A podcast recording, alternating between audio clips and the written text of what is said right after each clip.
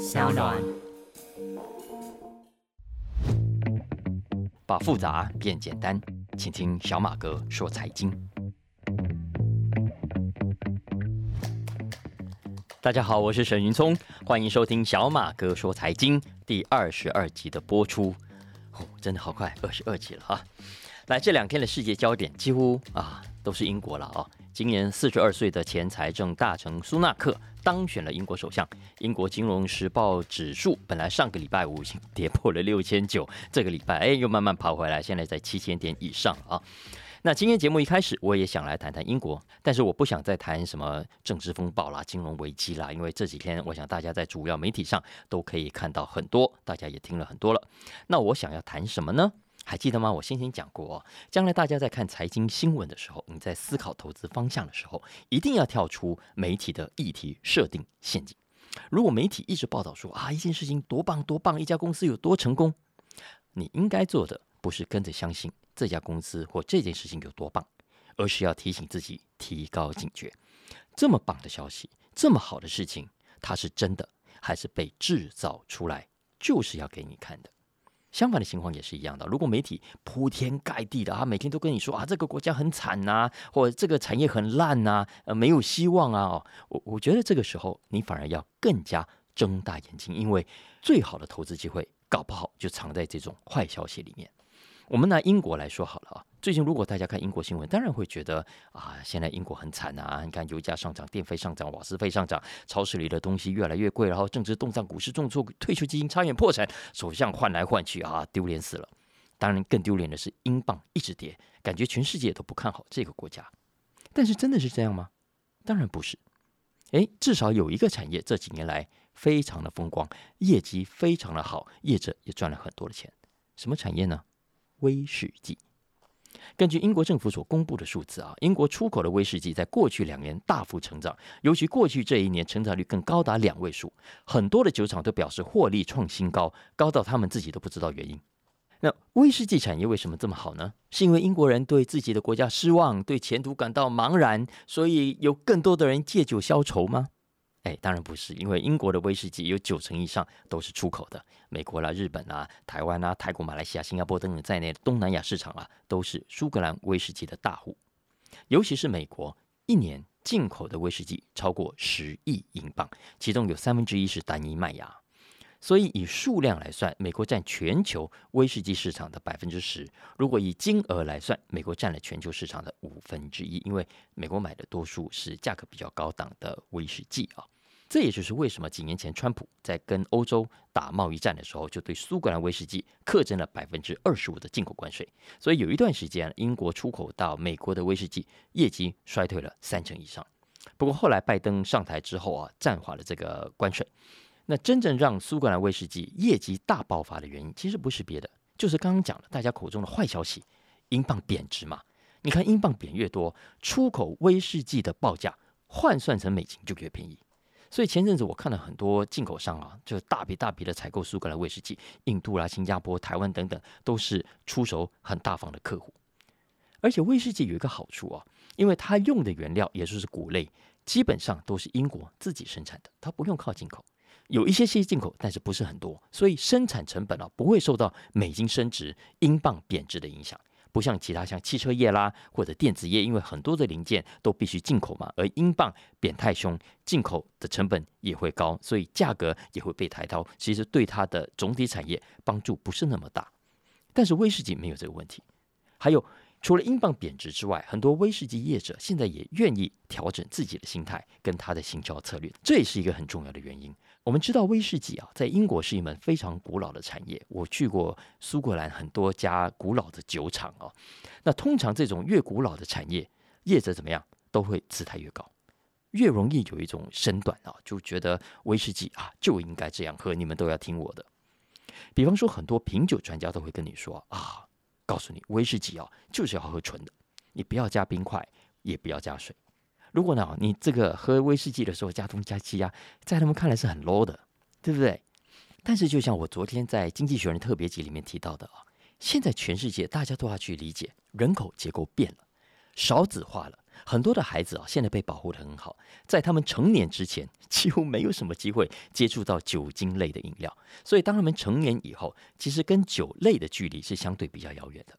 特别是喝起来比较呛的烈酒，很多年轻人啊都敬而远之。不管你是什么皇家礼炮啊、Johnny Walker 或者什么单一麦芽啦，年轻人不喜欢就是不喜欢。当然，也有年轻人喜欢喝酒的，不过就算喝，也比较喜欢喝调酒。他们不但加冰块、加水，还喜欢加可乐、加汽水。总之，他们不太喜欢纯烈酒的口味啊。所以现在很多的业者也慢慢、慢慢愿意接受这样的市场趋势。现在很多苏格兰的酒厂愿意放下身段，愿意弯下腰来培养市场，因为他们相信啊，未来慢慢随着这些年轻人长大，有一天口味培养起来之后，就慢慢能够接受纯威士忌的世界啊。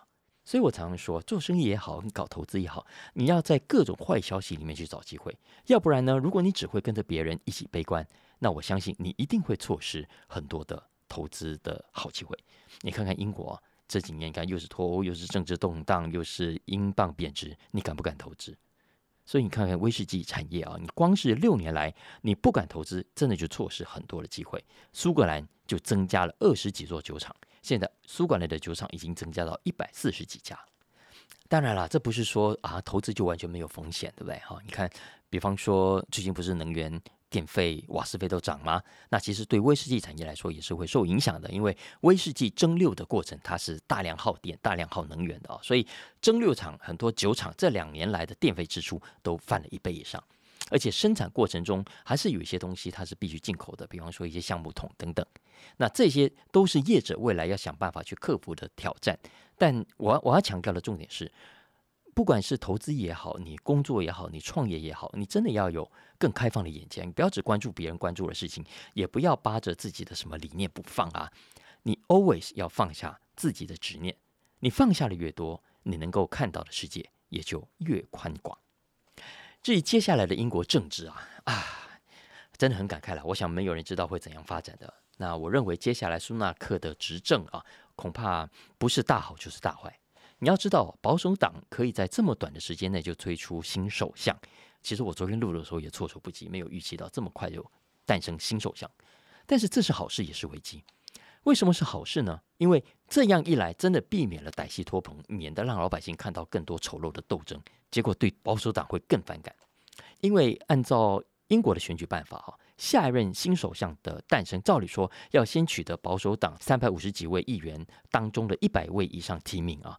那如果你是在十月二十四号两点钟以前有好几位候选人出马竞选，那么当天下午呢就会举行第一轮的投票，然后呢让两位得票数最高的参选者在四天之后，也就是十月二十八号。中午以前呢，来举行第二轮投票。那上一次特拉斯当选，就是经历了两轮的投票啊，也就是说，这整个过程还要多拖好几天。不过这一次苏纳克很幸运，因为原本两位呼声很高的角逐者都先后退选了啊。先是前任的首相 Boris Johnson，他号称自己已经有一百零二位议员的支持啊，但是呢，他认为啊自己不应该主动出来选，所以呢，就说他要退出了。不过，当然也有媒体说你根本就是支持的议员不够，因为当时他宣布退选的时候，只有五十几位议员表态说要挺他。另外，原本来势汹汹的另外女参选者叫摩丹特啊，那她本来动作很积极，可是也还是没有获得足够议员的支持，所以最后还是黯然退出。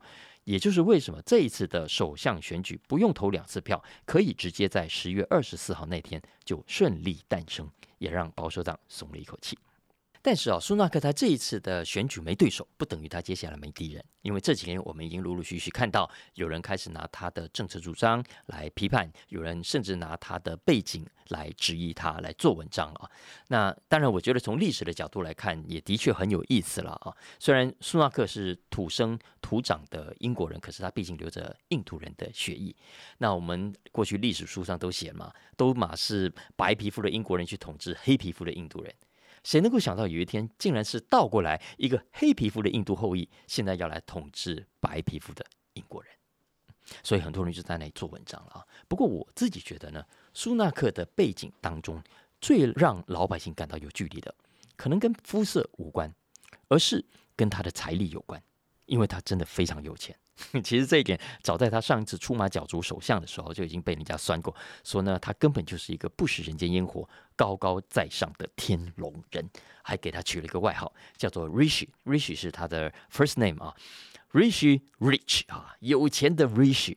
他是真的有钱哦，他爸爸是医生，妈妈开药房，他岳父呢是印度超级有钱的科技富豪，那种亿万富翁哦。然后呢，他自己也出身名校，呃，美国的名校，英国的名校，还待过高盛。他身上穿呢就被人家发现，竟然是三千五百英镑一套，十几万台币一套的西装哦。然后他穿的鞋子一双也要一两万块。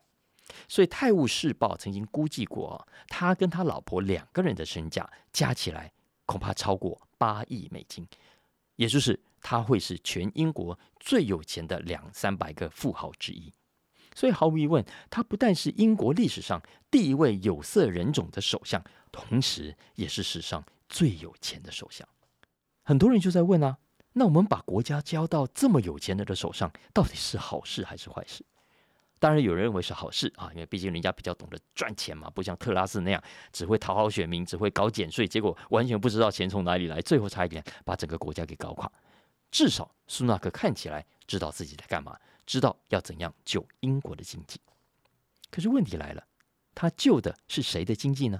他会救的是有钱人、大银行家、大资本家，还是会去关心我们这些小老百姓、一般的中小企业呢？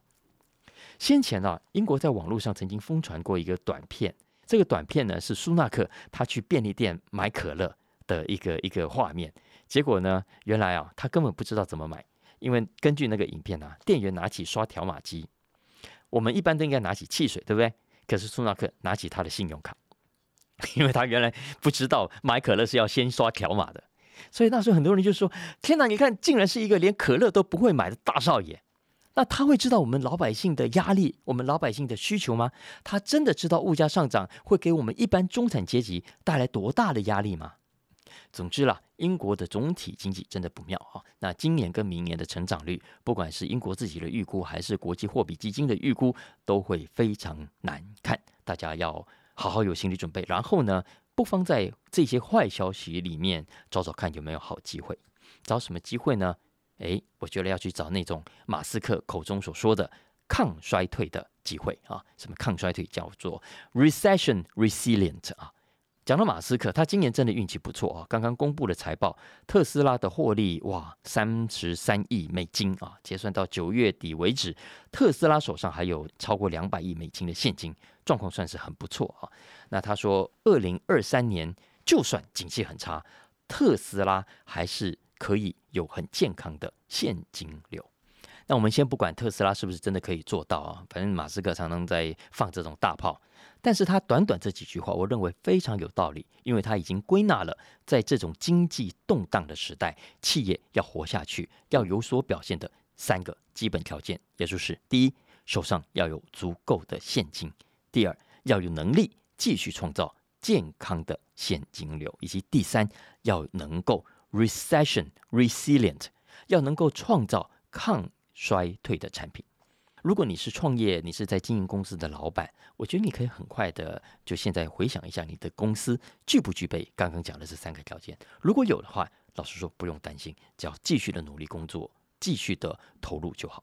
那如果你是上班族啊，我觉得这三个指标也可以用来检视你自己的财务状况啊。第一，你有没有足够的存款啦？第二，你有没有继续储蓄的纪律啊？再来，第三，你有没有具备刚刚讲的这个 recession resilient 的条件？那如果有，老实说也没有什么好担心的，你就继续工作，继续打拼，继续的提升自己的专长就好了。那你可能会问我，哎，存款够？什么叫才叫够？不，这真的是很哲学的问题了。我当然说越多越好喽。不过至少至少，我我真的建议大家一定要存够，万一你没有工作，可以撑上一段时间的一笔存款啊。不要说在台湾，我觉得大家真的要有个，我如果讲二三十万，大家会不会觉得太多？我看问我们制作人，他们都说这真的是一个哲学的问题。好了，总之如果有的话，你真的可以放心很多；如果没有，那拜托，赶快开始做第二件事情啊，就是赶快储蓄，赶快省吃俭用一点，把钱存到了再说。然后呢，接下来有多余的闲钱，你再拿去犒赏自己吧。那讲到犒赏，我们来讲到旅行啊，呃，来聊一下一个跟旅游业有关的商业模式的变化。接下来我要讲的这个新闻是美国航空。我们知道，过去航空公司啊，主要分成三个舱等嘛。我们搭飞机的话，经济舱、商务舱跟头等舱。当然，后来有很多创新啊，介于两者之间的豪华经济舱啦等等啊。不过，基本上都是从刚刚讲这三个舱等变化出来的。那最近呢，美国航空决定要把它部分航线的头等舱取消了，然后呢，要扩大商务舱的座位。也就是说，未来在这些航线上的航班。那就是剩下经济舱跟商务舱。那当然，这个趋势早在疫情发生之前就已经开始了啦。我以前在电台的节目里面已经有分享过。那预计呢，我认为它会是未来航空业一个新的商业模式的典范。那未来的飞机会打从一开始设计啦、呃座位的安排啦，都会跟我们上一个世纪大飞机非常不一样。因为呢，消费者的需求改变了。第一。我称这个改变叫善待自己的旅行潮啊！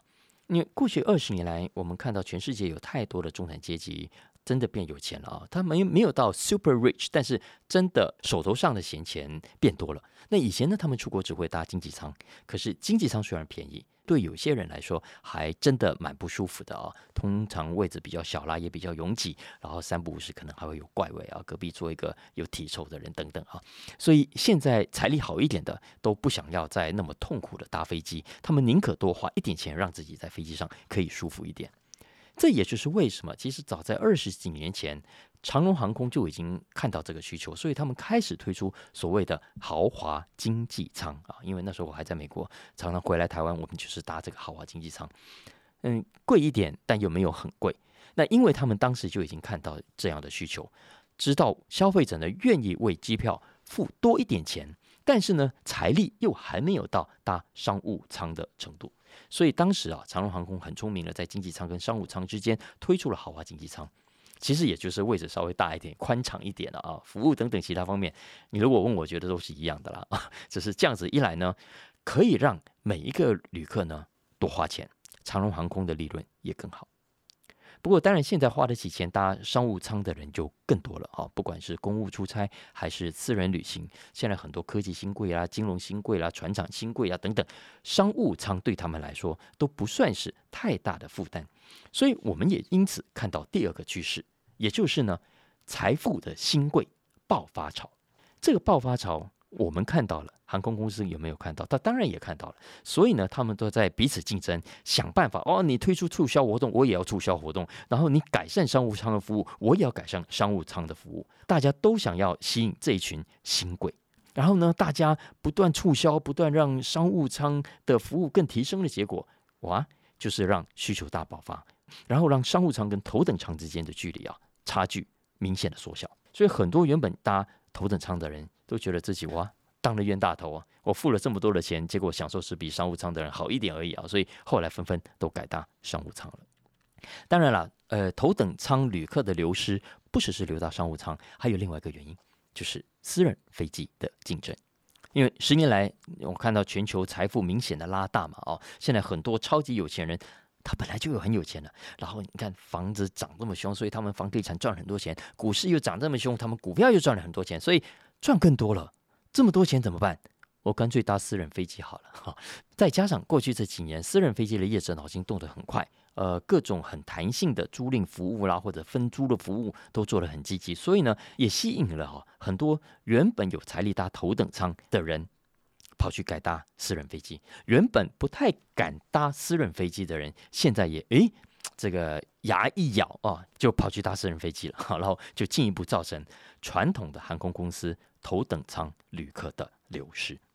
我们都可以看到，这几年很多的航空公司都在加码，把商务舱重新改装啊，重新包装啊，比方说把很多的位置、椅子都撤掉，改成可以平躺的设计等等啊，其实就是要为了增加每一个航班可以收取的利润。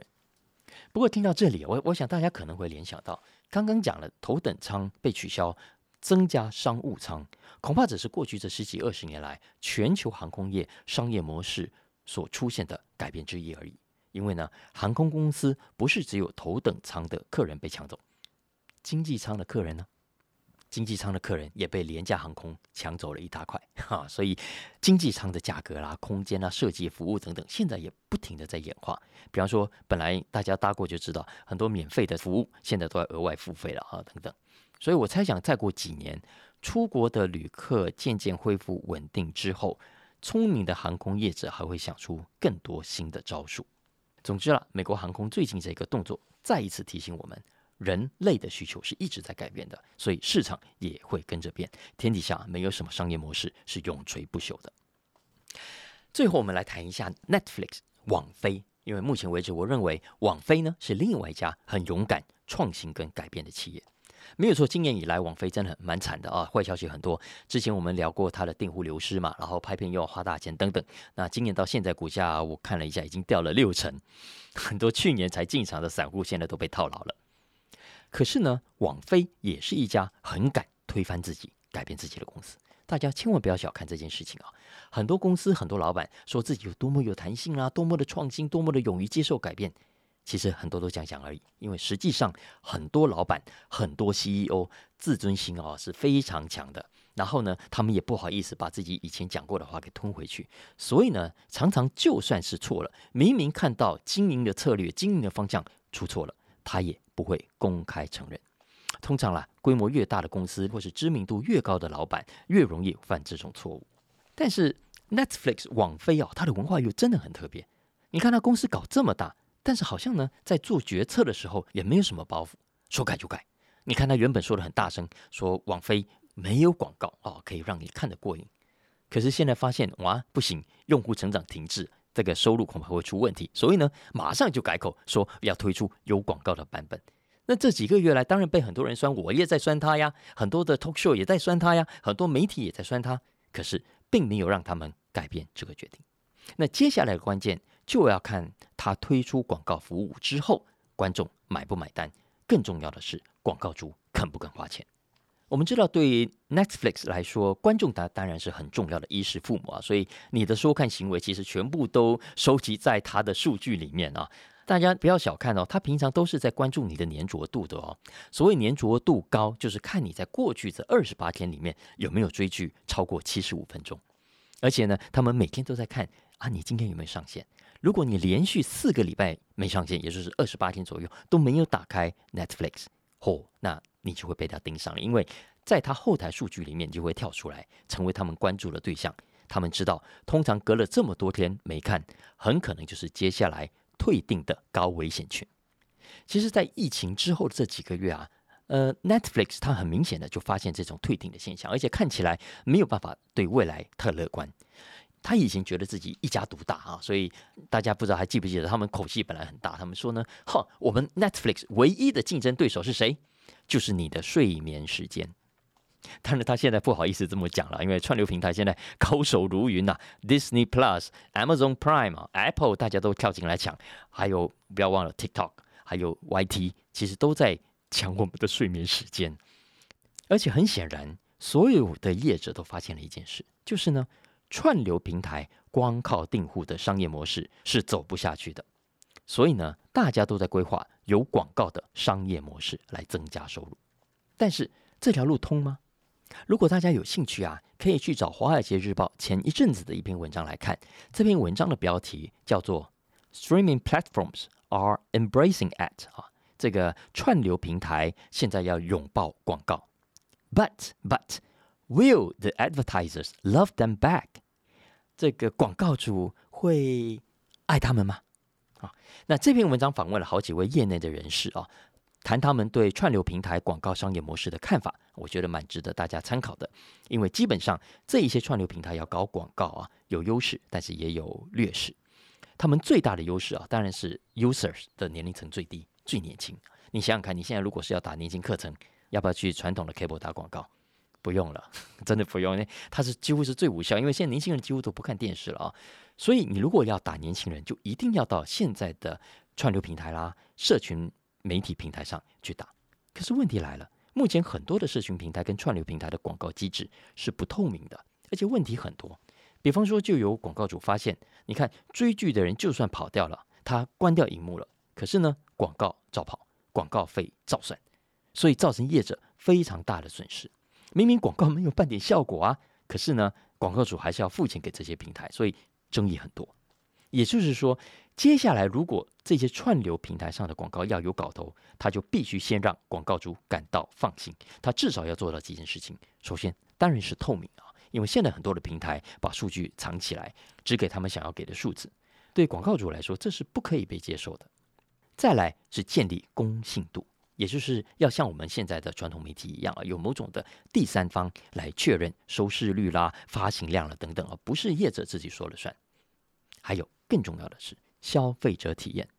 其实现在我们在很多社群平台啊，呃，跟串流平台都可以看到，广告播放的机制是有很大的问题的。比方说，最常见的，同样的广告会怎么样，在同样的情况下反复的出现。像这种漫无目的的乱轰炸一通的广告策略，其实是很让消费者反感的哈。你看多了这种广告，其实你广告主花了钱，反而得到反效果，你只会让消费者更加讨厌你而已。总而言之啦。串流平台广告这件事情，现在还只是刚萌芽的阶段，未来呢，显然还有很长的路要走。